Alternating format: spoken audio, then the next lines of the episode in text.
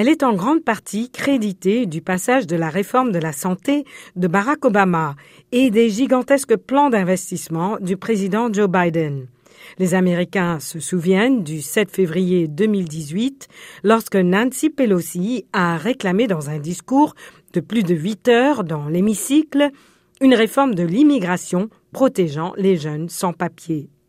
On retiendra aussi qu'elle a toujours été la première opposante à Donald Trump, dont elle a validé deux fois la mise en accusation.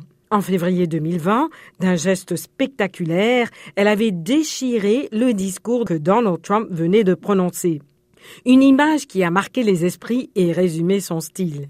Elle dira ensuite avoir voulu détruire un ramassis de contre-vérités. Des images récentes sont venues confirmer sa pugnacité. Elle remonte au 6 janvier 2021 quand son équipe l'informe de l'intention de Trump de se mêler à la foule sur le point d'attaquer le Congrès.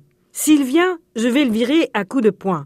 J'attends ça depuis longtemps, lance-t-elle sans détour.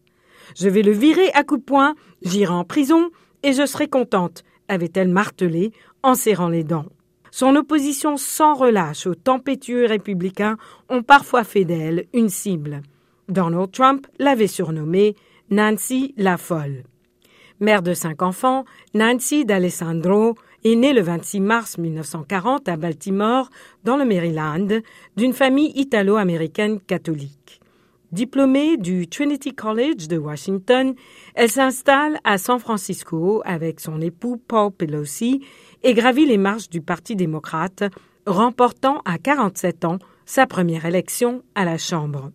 En 2003, elle prend la tête de la minorité démocrate avant d'occuper le perchoir de 2007 à 2010. Elle reprendra ce poste en 2019 en écrasant une fronde de l'aile gauche démocrate.